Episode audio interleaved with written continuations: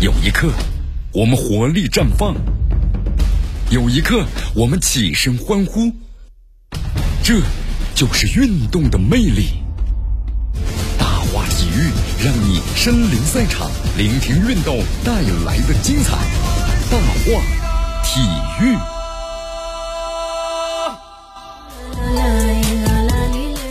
这里是大我体育，我是江南，继续锁定 FM 九十六点七绵阳广播电视台综合广播。好，昨天晚上这个中超联赛第十八轮比赛啊，广州德比，最终广州城呢是一比零战胜了广州队，迎来了换帅之后啊两连胜。那么在赛后呢，广州城的官方晒出了全队的更衣室的合照，并且写到呢久违了。你看这个本轮比赛之前呢，广州城的战绩是十六战的两胜十四负，那么积六分呢，暂居这个第十七位。除了和这个大连人比赛呢被判胜拿到三分之后啊，上场比赛呢刚刚换帅的广州城是二比零击败了金门虎。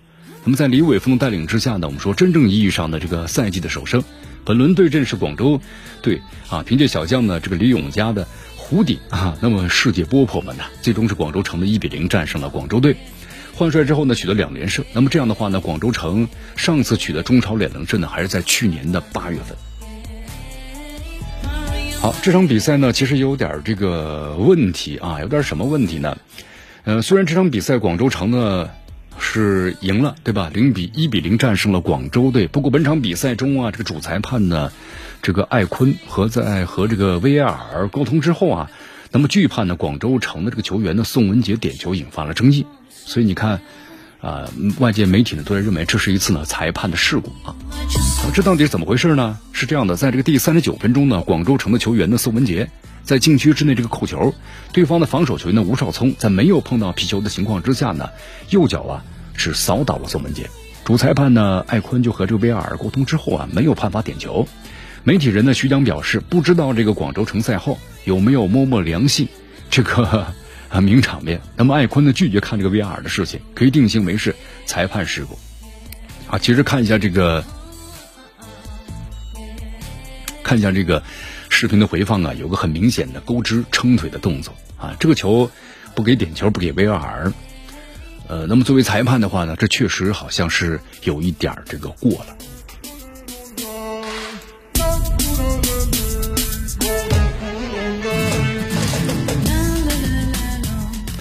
好，我们再来关注一下啊！你看，在这个本场比赛之中呢，广州城的门将呢韩佳琪完成了中超生涯呀第五十四出场的里程碑。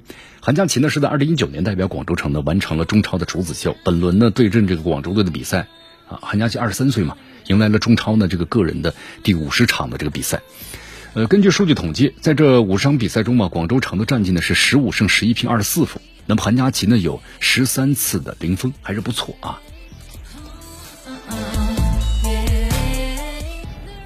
好，我们再来关注一下这场德比比赛呀。虽然广州城呢是广州队零比一不敌广州城，我们来看一下这个控球率。控球率的话，呃，广州城的话呀是只占了百分之三十五。其实呢，广州队还是占据了优势的。但是呢，得势不得球，这个足球有时候就是这样啊。广州城呢虽然控球率呢比较低，只有百分之三十五，但是射门达到了十一次。广州队呢只有十次。那么射正的呀，广州城又达到了六次，广州队呢只有三次。传球呢，广州城只有二百七十八次，广州队是达到了五百零五次。角球的话呢，广州城只有那一次，广州队呢是多达七次啊。其实看这个数据的话呀，广州城还广州队呢是占据了明显的优势，但是就是得势不得球啊。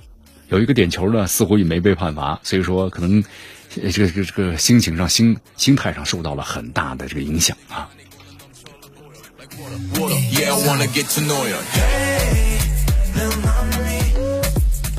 所以说，个皮球足球就是这样。足球呢，就是咱们看控球率呢，意义都不是很大了，就看最后的结果啊。你就算你控球率达到百分之九十五，但你就是打不进球那，没办法，赢不了球就没办法啊。足球呢就是这样。好，那么这次的话呢，你看广州城队综艺是全取了三分，那这是续命分呢，是不是？历上最紧张的德比啊，多一个外援，那差的就很远了。你看，我们说了，像李伟峰这些年的战斗经验呢，呃，跟郑智比的话呢也不差。他们两个人呢都很有这个气势。你看，还有记者这样写道啊，说吃饭睡觉打横的，这两个队都落魄成这样了，广州城的这个传统呢还是没有变啊。所以说广州城呢，你看这替补席和这个轮换的阵容，相对于广州队而言的话呢，还是稍微强了一些。广州队呢是大胜深圳队之后啊，已经连续五轮的不胜了。那么只有对阵呢河南嵩山龙门时，林杰能打进一个球，缺少这个强力的中锋啊，对球队的影响力呢，看来还是太大了。所以广州队啊，也要开始分析找自己的原因了。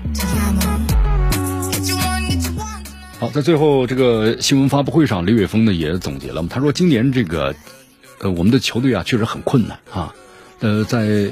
今天赢球了，很开心。在比赛中呢，我们有很多的问题。那么刚开始上来表现非常急，那么我跟他们讲，要安静下来才会有办法的。前四十分钟打得非常糟糕，我的责任比较多，因为他们要求很多。那么下半场呢，我们回到了。